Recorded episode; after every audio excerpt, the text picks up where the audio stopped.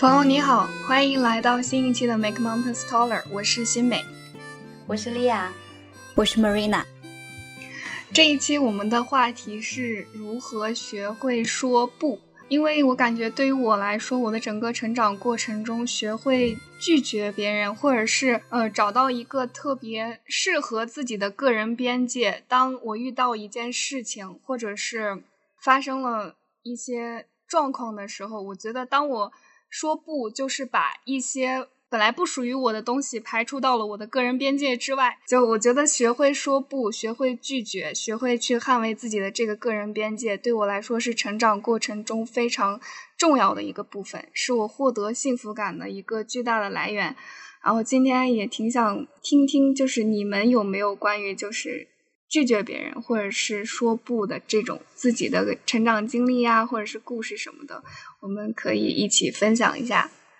有诶，这让我突然想到一点，就是好像一直以来我是那种特别爱穿衣、爱打扮的人，然后经常呃，我爸爸对我穿衣这个方面就比较不满意，就觉得经常我穿的奇奇怪怪的，就那种感觉。然后我经常就跟他讲，我就是那是你的看法，呃，那我自己有我自己的眼光，然后我会不会去听从他的想法，我会很坚持我自己想要穿衣的这个风格。然后久而久之，他也不怎么再说我这些了。之前会大学的时候会经常说，后面就还好，就不会再讲了。OK，我我想先问一下，因为我还挺好奇的，那就是跟对你的爸爸说不之后，你的那样一个内心过程是挺坚定的，但是这个之中有没有就是还是想去证明给他这个是可以的，就是或者其他的一些情愫？这个问题特别好，因为我自己很明确，我就是喜欢这样的风格。那父母他们的眼光呢，可能是。就是那种乖一点，不要太夸张，比如说耳环啊，或者说我之前穿那个貂，回去的时候，哎，你这个是什么衣服？然后我在跟他表述的过程中，我是非常坚定的，因为我觉得他喜欢的那种风格并不是我的风格，所以我会非常坚定，不带任何迟疑的说，那是你的眼光，我就喜欢这样子，你不懂时尚，不要说，比较。OK，OK，嗯，结合我自身来说，其实我最开始看到这个话题的时候，我一瞬间是感觉陌生的，因为有很长一段时间我没有考虑过说不，还是拒绝这样一方面的事情。然后我经过了几天的思考，我觉着在过往里面我说不的经历，或者说拒绝的经历，我挣扎的经历其实还蛮多的，尤其是嗯，就是在。之前的感情里面，或者说跟其他的一些朋友友情里面接触的时候，会有挺多说不的这样一个，就是纠结的过程，然后。就是很直接片面的，就哎，不是，也不是说片面的，就是很简洁的去说一声不。这个在我身上是到到至今为止还一直存在的，我觉得挺享受的。就是我是属于一个挺叛逆的人，然后跟父母的交流也好，跟身边人交流的时候，我会有一种就是天然的第一瞬间的那样一种思考，就是不对。这个是我觉着我有一点受益，也有一些我想要去试图改变一点的东西。我有点好奇，就你说的，当别人，嗯，就是你天然的想说不的这种感觉是怎么出来的？或者是说有没有一个例子，就是当别人说什么的时候，你第一反应就是我不。这个问题我自己也思考过，但是我觉着我不知道，我我自己觉得它是我身体里面就一直有的这个东西，就是非常天然的。我会第一瞬间第一反应是去说不，然后我确实从这个里面受益了很多，因为它就相当于给了我一个 rethink 重新思考的过程。对，然后嗯，如果举一个例子的话。我觉得这也不是说所有的情况我都第一反应就是不是一些情况，而这个情况它就是属于天时地利，然后它刚好给发生的。嗯，比如说我的另一半说我们要去做一个什么事情，那我的第一反应有可能就是说不，就很简单的一件事情，然后那个非常取决于我当时的情绪，对，就是我感觉怎么样。你说这个让我想到当时我跟咨询师探讨一个问题，就是关于个人的这个，当时他叫的是情绪边界。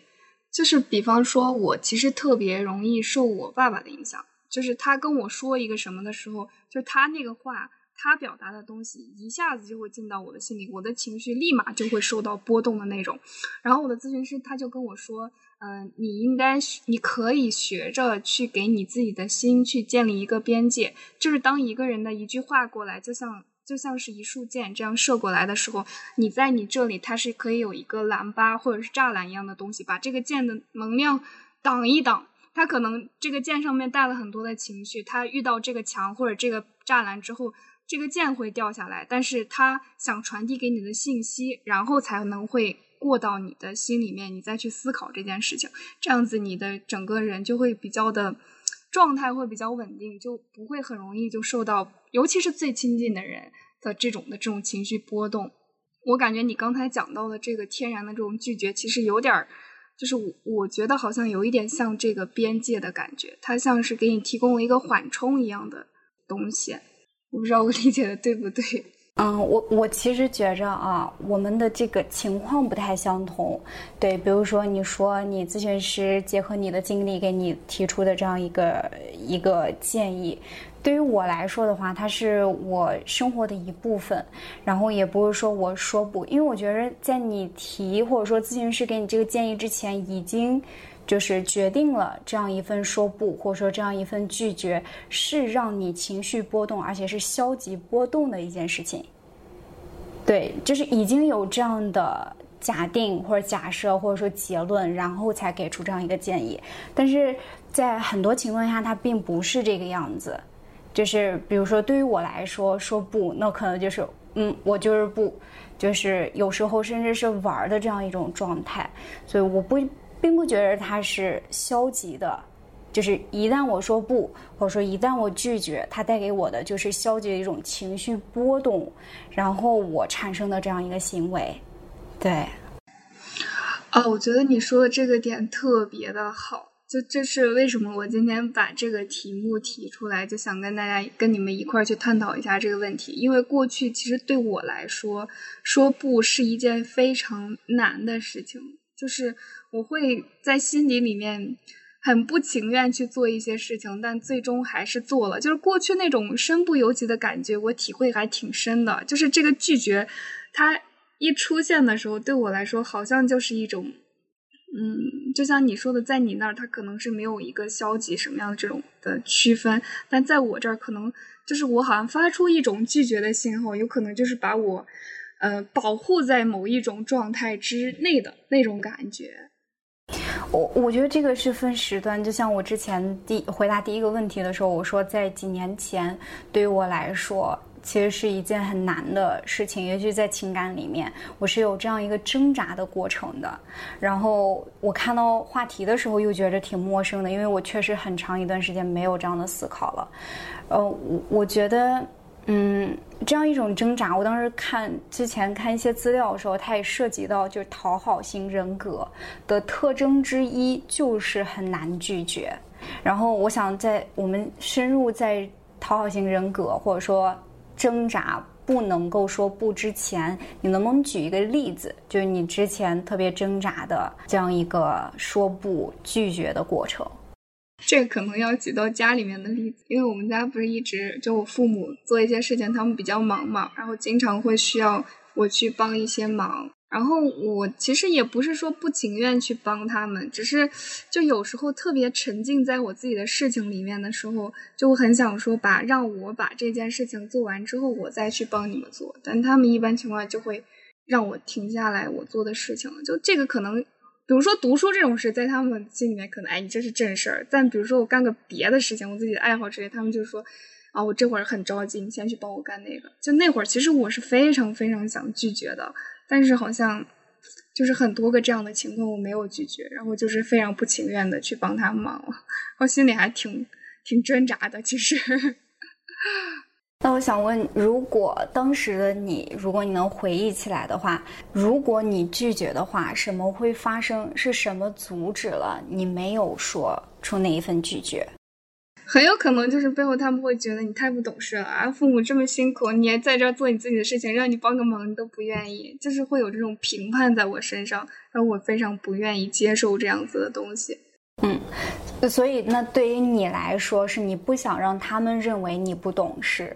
嗯，我觉得在很小的时候，其实是我不能，就是我不认为我有能力去接纳，就是我拒绝了这件事情，他们不喜欢我这件事情。就我感觉小时候好像，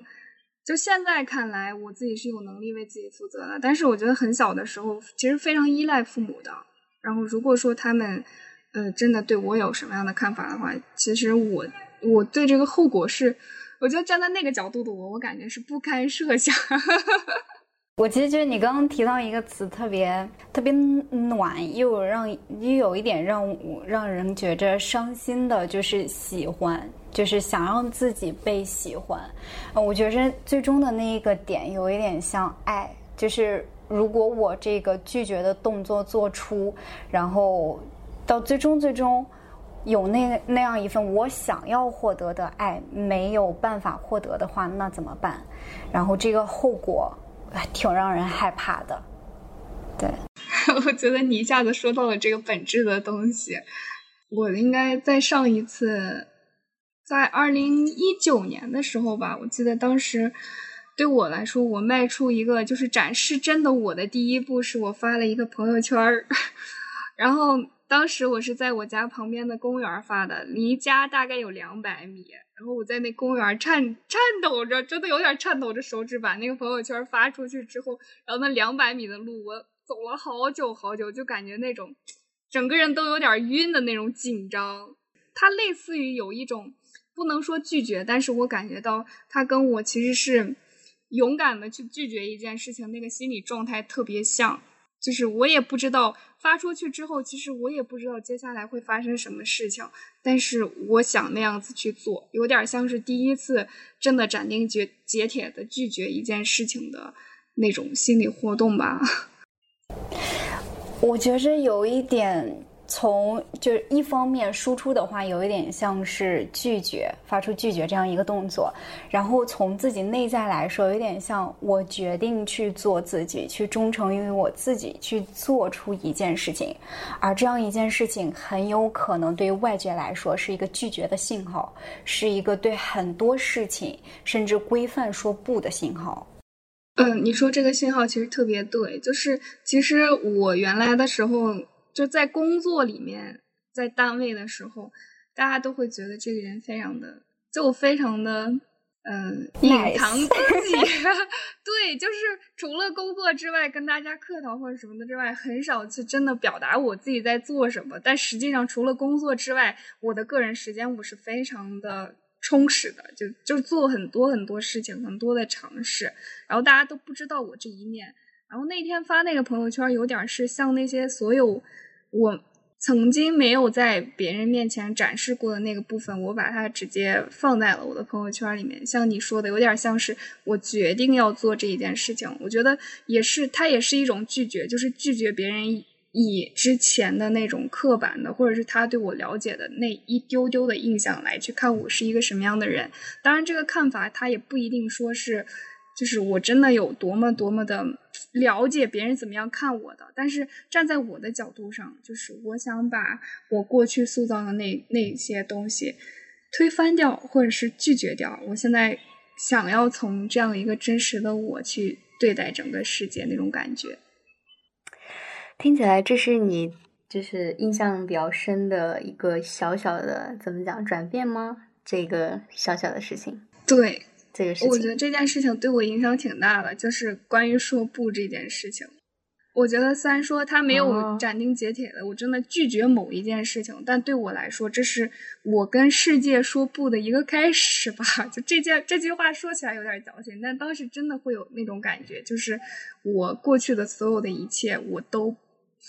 也不说不要了，但是就是我把我不想要的东西挡在我自己之外，那种感觉，就是我真的。呃，站起来去面对真的属于我的那种真实的东西。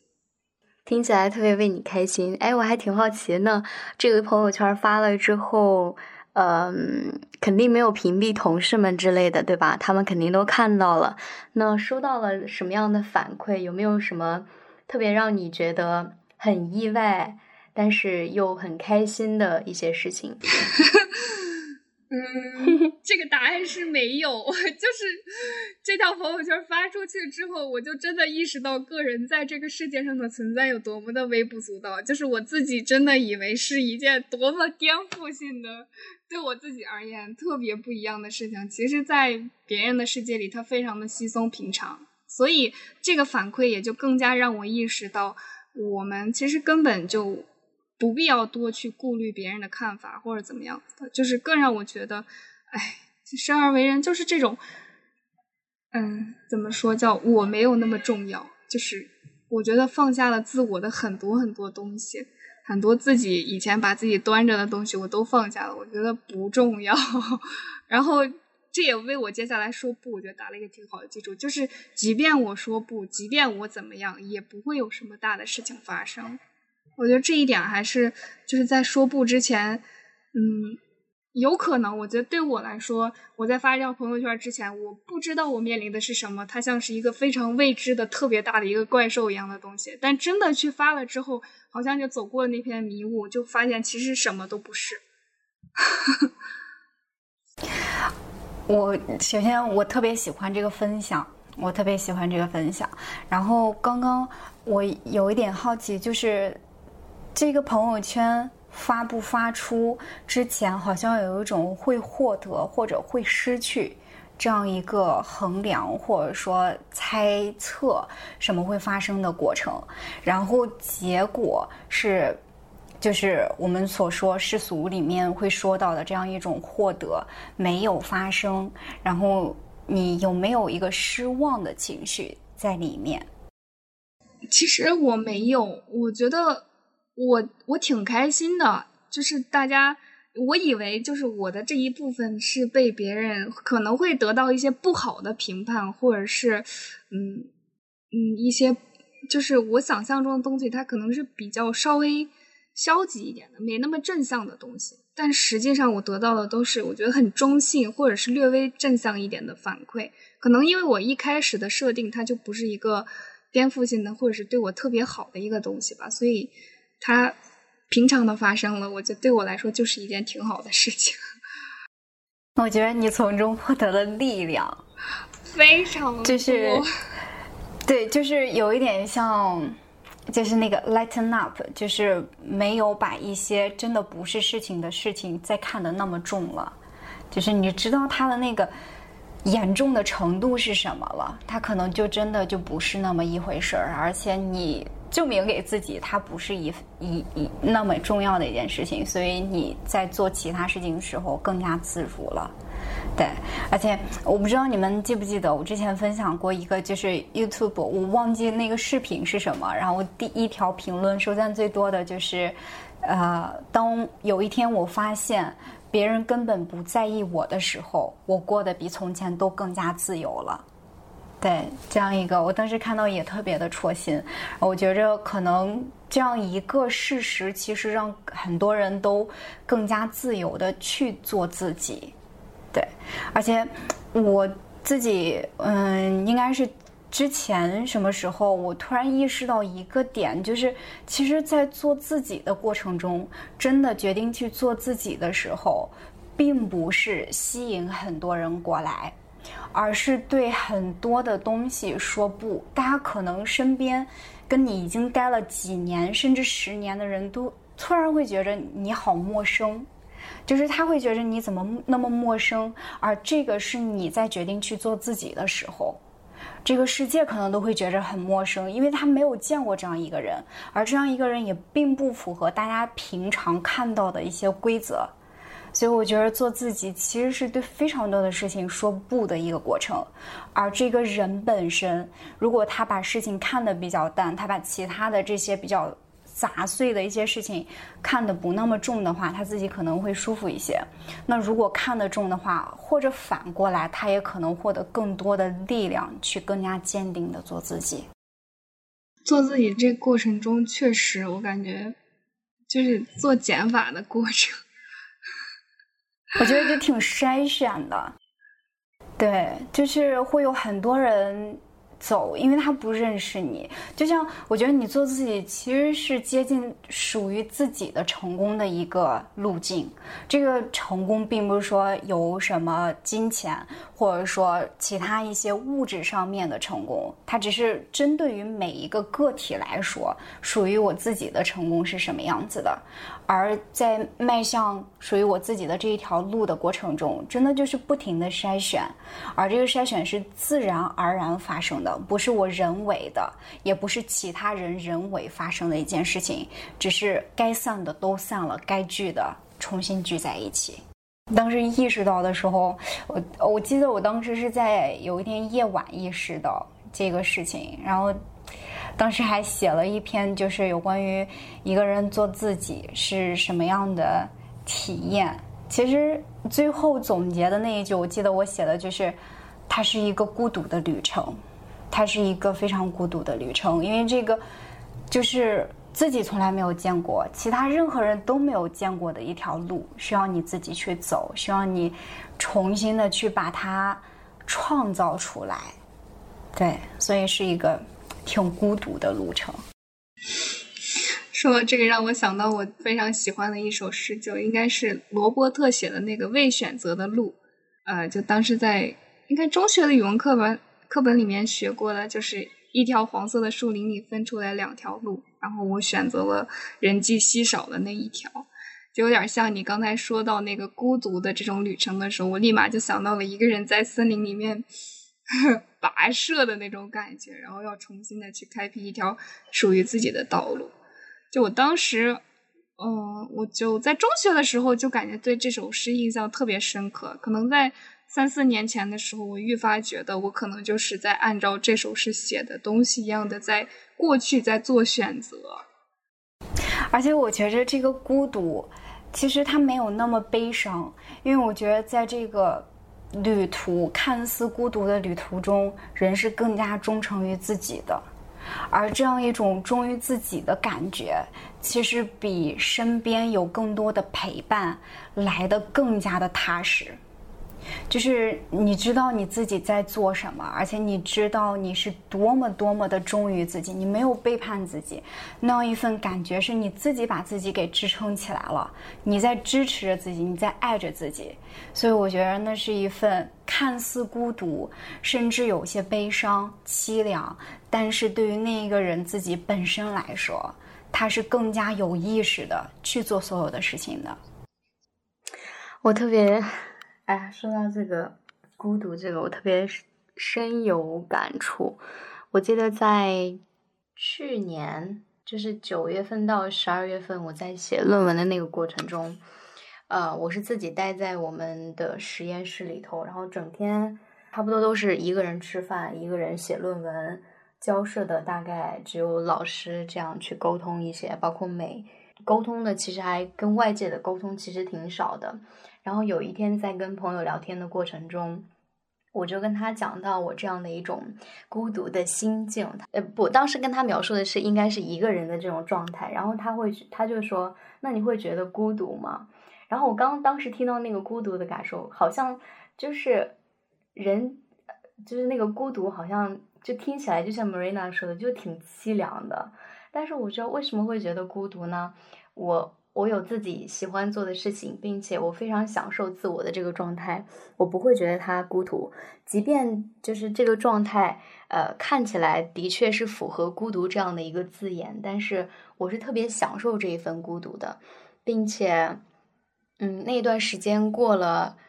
之后，我在往后的生活当中，我就觉得，其实，在人的一天大部分组成过程中，一定是。对我来说，一定是要有我自己独处的、孤独的这样的一个时间，即便什么事情都不做，不跟聊天，呃，只是自己静静的，哪怕玩玩手机，哪怕，呃，看看书，哪怕什么事情都不做，或者只是躺一躺，我觉得那个状态就会有一种让人恢复元气的那种感觉。对，还特别享受那一份孤独，而且我现在也挺挺觉得，就是成功者都是孤独的。那个成功要打一个引号，这个孤独也要打一个引号。我觉得有些路的确是需要自己去走的。嗯，我想说一下刚才 就之前 Marina 提到的这个忠于自己的感觉，这个可能是就是说出拒绝之前最难做到的一步。如何才能？我我想应该大部分人，或者是我觉得人天然的应该就知道自己的感觉是什么样子的，但是如何感，真的就是我感觉到的是什么，我捍卫我的自己这种的感觉，我忠诚于自己的感觉，然后当一件事情来临的时候，我为了忠于自己的感觉，或者是我选择忠于自己的感觉，我拒绝外外外面来的这件事情，就是这个过程，你们有没有什么样子的，嗯？呃，比方说有没有哪一件事情让你们感觉啊，我要选择就是忠忠于我自己的这种感受，对自己的这个感受的状态的明晰，有没有这种经历或者这种时刻？因为对我自己来说，我可能觉得在之前的时候，其实就是我隐隐约约觉得，比方说我前面举的那个例子，当我在沉浸我自己的事情的时候，我想做这个事情，但是我又不得不先选择去帮父母，或者是他们给我安排一些事情去做。那个时候，我只是隐隐约约的感觉到，啊，我想做我现在这一件事情，我不想去现在停下来去做另外一件事情。但是到后来的时候，我可能就会非常的明晰的确定。哦，我现在的感受是什么？我想先做这件事情，那另外一件事情先等一等，就是这个确定的过程。我突然有一个问题，就是，嗯，你描述到的这种跟父母的这种状态，就比如说，呃，父母可能有十有十次这样的时间，呃，就是需要你的帮助，需要你先放下手中的事情去帮助他们，有十次。呃，他都会要求你先放下你手中的事情，还是说，呃，中间也会有偶偶尔几次，比如说你特别想做你当下的这个事情，他们也允许你做这样的事情，这个怎么讲比例是多少？然后，对，然后给你这种感受就是，每次有事情的时候，我都需要呃放下我手中的事情，然后来帮助到父母。我觉得他们给我的这种允允许，其实我不太记得起来。我印象比较深刻的就是我当时那种纠结的心态，非常不情愿的那种状态，就一直好像记在我的身体里那种感觉。我觉得这也可能是我个人的选择。就其实如果说当时我选择，呃，叛逆或者什么的，也许会有一条不同的路。但是当时的自己那个就是没有能力，就是嗯，不觉得自己有能力去做这样的选择吧。我好像不太记得有一个这种类似于被允许的比例。嗯，因为我在想，是否是因为就是有太多次这样讲出口，没有说出这一份拒绝，然后久而久之，好像身体也不太记得，就是上一次被允许是什么时候了这种感觉。因为好像在生活中，大家应该都会遇到这样的情况，就是当自己正在做一个事情。然后其他人有求帮助的时候，暂时放下自己手中的事情去帮助到别人。嗯嗯，你说的这个，其实我想到的比较多的是在工作中。就我刚开始去参加工作的时候，嗯，我一个比较要好的同事姐姐就说：“你太好说话了。”就是同事任何时候来说：“哎呀，你帮我干个什么？”然后我就说：“好。”就是就。我当时是，就直到现在都是，即便我有特别自己专长的东西要做，但我依然还就是帮别的部门，然后领导安排这安排那，就很多杂事。然后现在我的同事就会戏谑我说：“嗯，你挺全能的，就公司里面的，就我一个搞技术的人，就包括人力啊、党务啊，然后就各种安全，就各种其他奇奇怪怪的事情我都有干过。就这可能就是。”其实不是做每件事情的时候，我都是很闲的，就我都都一直有自己的事情在在做，但是我都没有说我不帮你做这件事情。这说出来，我我这会儿有事儿，我可能帮不了你。大概应该也是在去年或者是前年，我才学会的技能，我才会觉得，就是好像自我比较稳固了，就个人那个边界比较稳固了之后，当我在做我自己的事情，他们再来说，哎，你帮我做个这个事情吧，你这会有没有在忙？我就会斩钉截铁说，我现在在忙，我手头上这个工作很着急，我可能帮不了你。嗯，你说的这个被允许，我会更加的。站在我自己的个人的经历上，我更加觉得是慢慢的随着我的成长，我自己在允许我做这样一件事情，就好像我其实我没有印象中得到或者记记得有什么样子的这种被允许是来自于别人，我基本上都是我觉得我是先学着我自己允许我自己，我可以不去做这件事情，然后才慢慢的可能会遇到一些人就是。我也可以得到别人的允许，不去做这件事情。我觉着 我们其实刚探讨挺多的，我想稍微回顾一下，就是你提到的其中一个原因，就是没有办法去拒绝，或者说允许自己拒绝这样一个行为背后是有关于边界感这样一件事情。那么还有没有其他的一些原因，让或者说更直白的？体现出来的原因，让人没有能够去拒绝。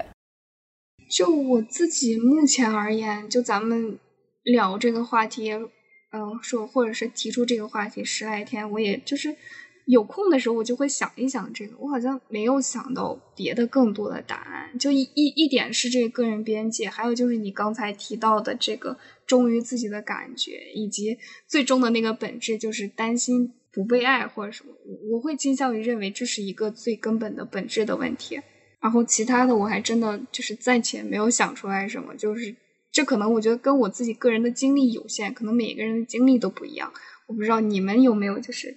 其他方面的。我可以分享一下，就是之前提到的讨好型人格。其实我觉着我在过往还蛮有讨好型人格的特征的，就是挺有许多的。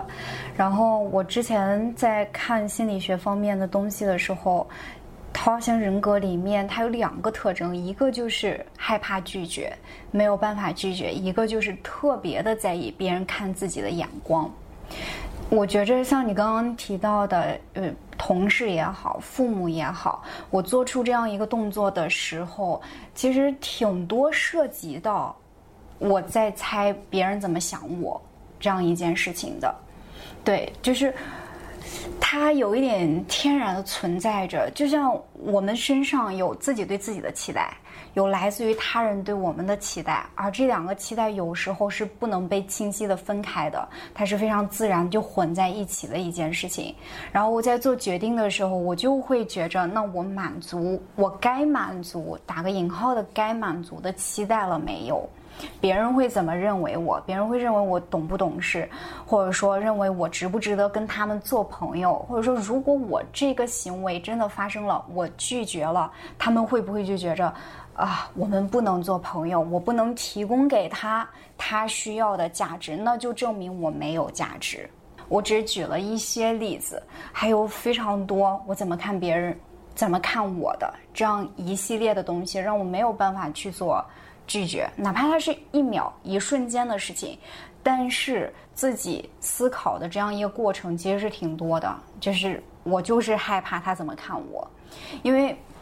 我觉得他塑造一种环境讨好型人格也好，或者说刚举的这两个例子，就如果有这两个特征，害怕拒绝，或者说特别看别人怎么看我的话，他塑造出一种环境，就是这个人本身是不够的，他需要额外的做一些事情，才能够去，就是拒绝别人也好，或者说不拒绝别人也好。这些额外的东西，他需要再去弥补上来，他好像才看似足够，对。而且我觉着，对于小孩来说，它其实是一件比较正常的事情，因为小孩在最开始他是处于一个依赖的关系的，就来到这个世界上，他需要吃的，需要喝的，然后他吃喝没有的时候，或者说，呃。要进行排泄的时候，他并不知道怎么表达，那么他需要通过哭泣或者说其他的一些行为喊啊什么的，去让身边人知道，然后帮助他们去做这样的事情。就他需要依赖别人去完成一些事情。慢慢的，当我们进入。呃，初中、高中，其实认知还不是非常足够的时候，因为我们看到的东西还不是特别多的时候，在这个过程中，有一点像，还是非常的对于身边人有一种依赖关系。而这样一种依赖关系，就是如果我拒绝的话，我想要依赖，想要从他人那里获得的东西，我没有办法获得的话，所以我现在此刻我不应该拒绝，我应该就说可以，因为我之后可能需要他人的帮助，我之后可能需要他人给我一些什么东西，所以我此刻也需要不拒绝，我需要说可以，哪怕我自己。呃，特别想要做我想要做的事情，但是因为我对这个人有依赖，所以我需要去完成一些东西，有一点像交换，我需要额外的做一些东西才能获得什么，这样子，对。但是我觉着这样一个过程它是正常的，然后慢慢的，当一个人二十多岁，或者说当一个人的认知慢慢的对于事情看到的东西学到的更多的时候，就可以。就可以去开始拒绝，而这样一种开始拒绝，是我能够自己一个人去面对我自己的成长。我是有一些东西我还想要获得，但是我对于身边人、身边事情的依赖程度，我是在自己一个控制范围之内的。我可以告诉我自己。这个东西我没有办法获得，或者说我想要它，我可以通过自己去获得。我能够去直面自己一个人孤零零、看似孤零零的一个人成长。对，所以我觉得这个是可以改变的。就是过去无论怎么样，它有一些自然、自然演变的过程。然后我们可能很难说不，但它并不代表之后我们不能够拒绝。对。那我觉得有这样一个过程。我太喜欢你说的这一段了，尤其是你前面说的是现在拒绝了，可能之后我们还需要帮别人的帮助啊，或者怎么样。哎，我就感觉到我能想到一个比较特殊的例子，你知道，就是跟前任分手之后，非常斩钉截铁的把我们所有的联系方式全都删掉了。就是让这个人彻底从我的生命里面消失了。然后当时我记得是我爸还给我说了一句，就因为后来他他就跟我说，他说你不要就是这么做，把事情做的这么绝，就不要把就这都删掉了。就是如果说以后你后悔了，或者是万一啊你们又会觉得重新合适了怎么办？我当时就给他说，我我说不可能，就是我说我不，即便说以后有这样的可能，我也不，嗯。就是很很完美的契合了你刚才说的那一点。我可能我觉得在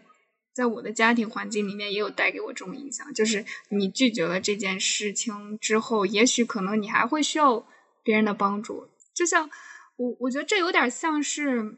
一种老话里面的生活哲学，就是说路还这么长，你怎么知道以后怎么样？就是这种留有余地，对，留有余地。然后就是我。我觉得像我刚才举的那个比较极端的例子，就是把这这个说不说的特别的彻底。我当时就觉得，哎，即便不管未来发生了什么样子事情，真的哪怕就是真的再合适，再错过了，我也不后悔。我就这种感觉，我觉得我做这样的决定，我也能接受。就很像你刚才说的，在我自己感觉来，有点像是一种为自己负责。就说不，其实我觉得他是需要。你个人的一定的能力的成长到一定的阶段，我觉得我可以接受这个拒绝了之后的后果，而且我觉着是自己塑造给了自己一种安全感，这样一种安全感是别人夺不去的，就是它是属于你自己的，你能够去做出这样一个行为，而且你你知道一切都会好的，就是你有这样的底气去做这样的事情了，对。一切都会好。我很喜欢 Marina 说的那个，嗯，就是是一个自然演变的过程。之前可能都会，我我觉得应该很多人都会经历，我也经历过那种，就是很在意别人的看法，想要把自己做到非常怎么讲完美的一个状态，然后慢慢到接纳自己，就承认自己很多东西是呃做不到的，并且自己也是不想做的，然后也有这份去接纳接纳自己不完美的这样的一个一个勇气，这样的一个点，然后也也有那个勇气去接纳别人眼中。自己的那种不完美，对，哎，我特别想说，就是当我们做出这样一系列的事情，或者说想要依赖别人获取一些资源、获取一些友谊，就是它掺杂了功利心。其实说白了，说的很直直白的话，我觉得也挺正常的。不过，嗯，我特别想跟大家分享的就是交换这个事情。就是一个人可以就真的因为他自己身边人帮助你，身边人把你放在第一位，就是你不需要有额外的东西去必须为别人付出一些东西才能获得一些东西，它不是一个必须必的事情，它真的不是一个必须必的事情。就是如果我们每一次都特别诚实的，只诚实给自己，就是当我做一个行为的时候，比如说我现在。不太想要去说，呃，也是的，我想要去拒绝，我没有拒绝这样一个事情。我到底是为了什么？是什么没有让我能够去做出这样一个行为？我觉得特别诚实的对待自己，是真的可以帮助自己成长很多，而且会让你意识到自己是多么足够的。你不需要去额外的做很多东西才能获得一些，对。我想打一个定心针，是真的这个样子，因为，嗯，就像我们说的，成长其实带给了人很多东西，就是它是一个慢慢、慢慢、慢慢过来的事情。就像我看到我的母亲，她也是，她跟你呃跟新美的生日其实很接近，比新美早两天，她是五月三号的，对，五月三号的。然后我现在五十岁了，然后我就感觉到随着年纪的变化。他经历的事情越多，他一个人自己对于自己的认知，觉着自己的足够是越来越多的。所以我觉着有些东西，哪怕我们可能还没有到那个阶段，真的就是很有底气的、很足够的，有自己全面、更加全面一些的认知去判定一个事情的时候，早一点听到它，或者说知道它，或者说。嗯，哪怕是从一首歌曲里面听到这样的事情，我觉得都会像种了一个种子，让自己在之后进行生活也好，进行选择也好，会会更有信心一些吧。这个安慰真的特别的暖心。我现在想到的是那个真的勇士，敢于直面惨淡的人生。就你刚才说到的这个定心丸的东西，就真的年龄或者是成长，我觉得生活时间会带给人很多很多的东西。在我们还没有得到这件东西的时候，就保有这个信念，就是那个一切都会好起来那个信念，其实非常的重要。就是在你特别飘摇、特别迷茫、看不到将来的时候，你还能坚定的相信这一切会有好起来那么一天。这其实是，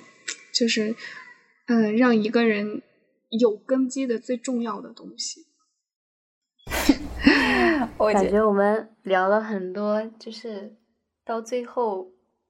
都能够落脚点，落落脚点到什么爱啊、自爱、爱自己。感觉爱和成长是永恒的话题呀。因为我觉得这个真的就是所有人，其实，在说白了，所有人都追求的东西，就是爱。就是他把所有人连接在了一起，所以我们其实我特别开心的是，我们每一次的话题导向的是这个地方，因为真的就是他把所有人连接在一起，我们就是在追求着这些东西。对，希望大家能感受到，而且我觉得世间万物它都是连在一起的。对，然后在这里，我其实挺想跟你们分享一首歌，这个是我最近在看他的歌词，就是蔡依林的《我》，我不知道你们有没有听。嗯，我特别喜欢这首歌。对，我最近在看他的歌词，我觉得这个歌词其实就很适合在我们今天的播客里面出现。当褪去一下鲜光鲜外表，我用别人的爱定义存在，怕怕生命空白，却忘了该不该让梦掩盖当年那女孩。就是，对我觉得他其实，如果大家有时间的话，可以去听。然后苏运莹也有她自己唱的那一版，两个曲子好像挺不同的，但是都挺让人感触的。我就觉着，其实。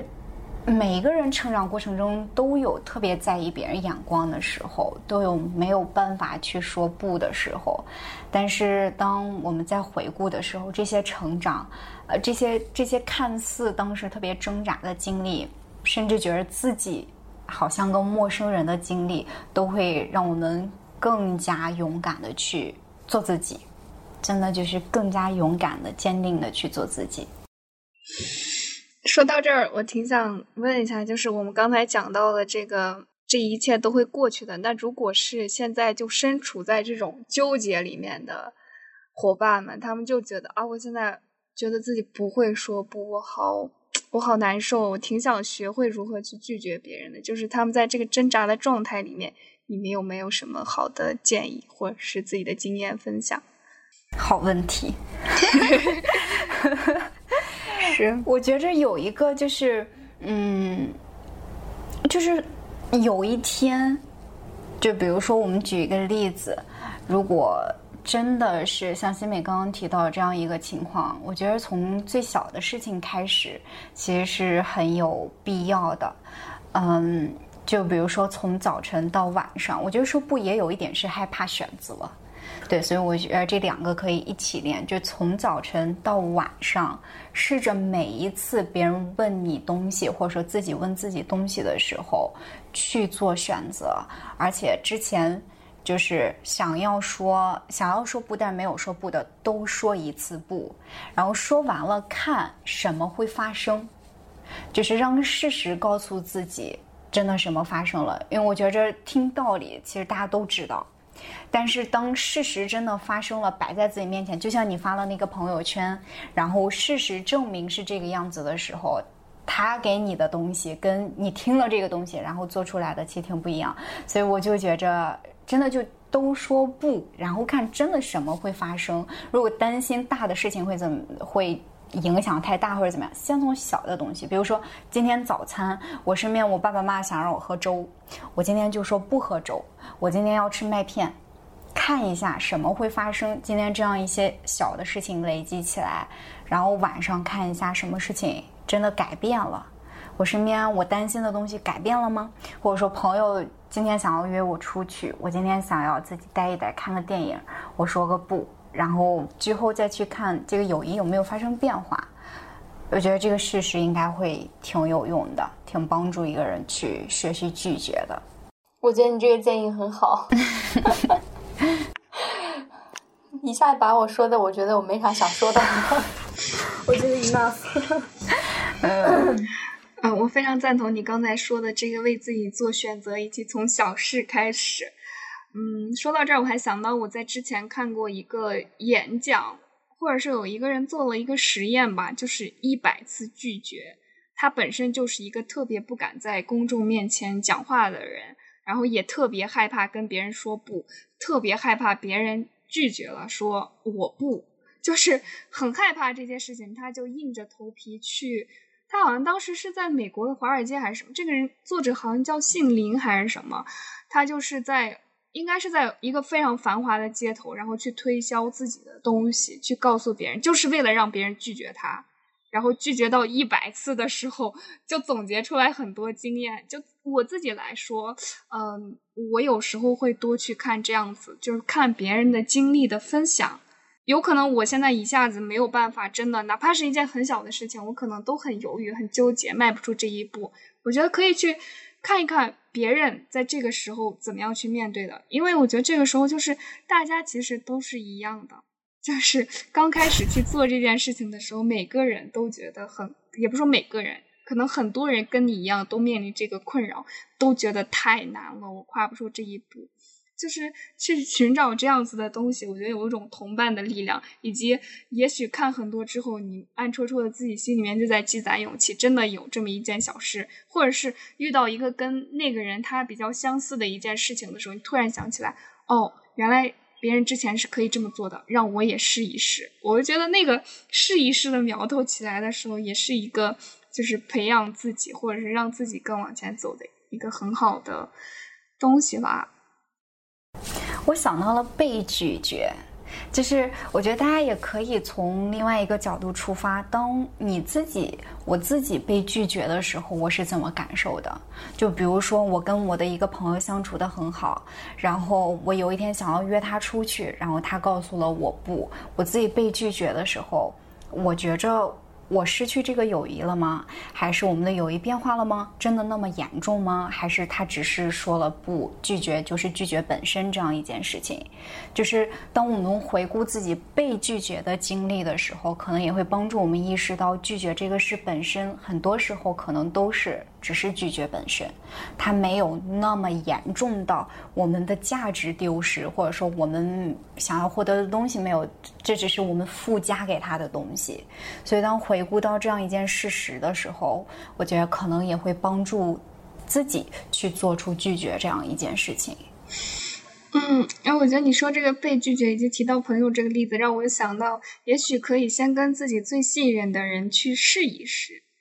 就是，比方说，你可以告诉自己最信任的这个朋友或者是家人说：“我现在有这样的困扰，我我给你提出来一个请求，我很担心你拒绝我。”我觉得去把自己的这种害怕或者是担心表达出来之后，也许对方带给你的一些反馈，我不能很具体的说对方到底怎么样去反馈，但我感觉，也许对方能给出来你的那个答案，或者是当时的那种状态，都会让你对。拒绝别人或者是被拒绝这件事情，有跟之前不一样的看法，就是把自己的这种担忧跟恐惧真实的表达出来。而且，嗯，我很喜欢你刚刚前面提到一点，就是人都挺像的。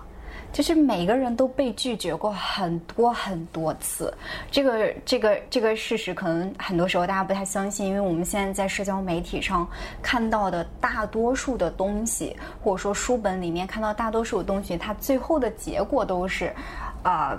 比较正面的，就是说成功了啊，或者说自己走出来过去一些东西了，就是看到的还大多数是这个这个结果，但是。我我特别觉着，越成功的人，他经历的不是越多的，因为他就是我很喜欢奥普拉说的一句，就是 “Do the thing you love, and then you do more than success”，就是你做你自己爱的事情，其实就是做你自己，就做你自己，你会做的比成功更多，但在这个过程中。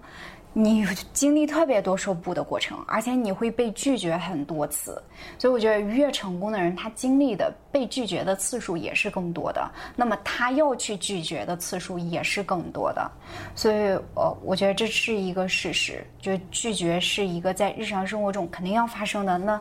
每一天跟那么多人发生交际，怎么能不拒绝呢？而且我们委曲求全的去获得一些东西，这个东西。不会持续太久，你会疲惫的。而且我们之前提过一句话，就是那我这一生我到底为谁活呢？我可以为别人活一年，我可以为别人活两年，去获得我想要、看似我想要的那样一个东西，别人能给我的爱。但是这个东西它一直有一个危险，就是它一直有可能会失去。我真的要委曲求全那么久吗？对，我觉得一两年没有问题，你慢慢来。那么之后可能就那样一份稳定的、踏实的东西，那样一份踏实的爱，还是要自己给自己的。所以我觉着，拒绝就是应该发生的一件事情。对，拒绝和被拒绝是应该发生的一件事情。嗯，我突然理解到了人跟人之间的互助是多么的重要。说到人都是一样的，我想到其实在我就是挣扎或者是犹豫纠结很多事情的时候，我会非常喜欢去看别人的心路历程。就我好像在我身边，也有可能是因为我自己平时跟嗯就是特别亲近的人，其实分享自己的这种。嗯，自己也理不清的东西，相对而言会比较少，就我会倾向于自我消化。然后在这个消化的过程中，我就会特别喜欢去在社交媒体上去搜集别人到底是怎么做的，以及我喜欢看人物的传记，然后他们有点像是榜样一样的存在，或者是就是我觉得去看人物传记其实是对自我成长一个很好的帮助，就是哪怕是我真的认为特别了不起的人。他们也曾经一样的迷茫过、执着过、不知所措过，就会觉得很安慰。就不管是哪一方面，再怎么样，我们都是人嘛，对，人又挺小的，在这个世界上。对，还有咱们一起在做的播客，我觉得也是。我刚刚想说一个人，对，我觉得这个就是互助。哈哈这上一次，呃，看到我们听众的一个反馈，说感同身受的反馈，结果当时就是，啊，特别的、特别的、特别的感恩自己在做这样一份事情。就是我在我们群里有说，就是感恩这一份坚持，因为，就是哪怕一个人听到，然后我们三个听见彼此，我就觉得他特别的值得。对，你这一生你忙着做那做这做那做这，但其实你你也跑不到哪儿去，你就你就就你就在这里，对，所以其实嗯，互相被听见的过程，其实是很很珍珍贵的一个过程，一个事情，对。好喜欢这个，你也跑不到哪儿去啊！非常同意。啊，我也喜欢，也跑不到哪儿去。人生，我能跑到哪里去？是，而且现在觉得好像就是该该得到的，就我挺喜欢你们刚说那个时间是特别，时间就是答案吧，时间会给你答案，所以做好现在眼前的。就是享受这一份看见，我们也在看见彼此，就足够让每一个稀疏平常的这种日常生活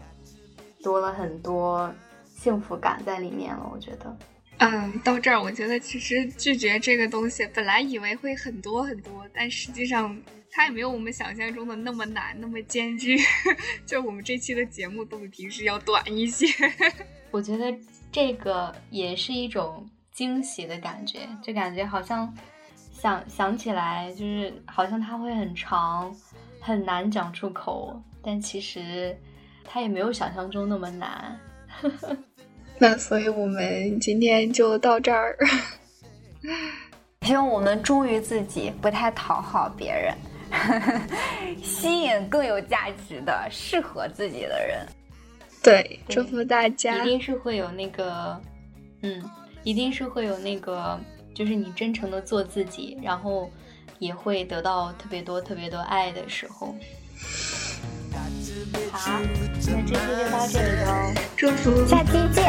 拜拜，拜拜。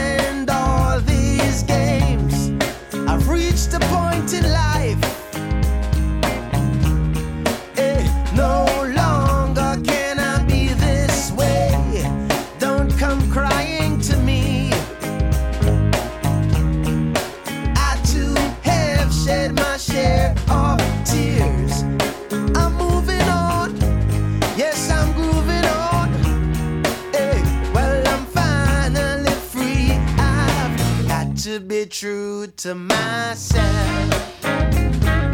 Got to be true to myself.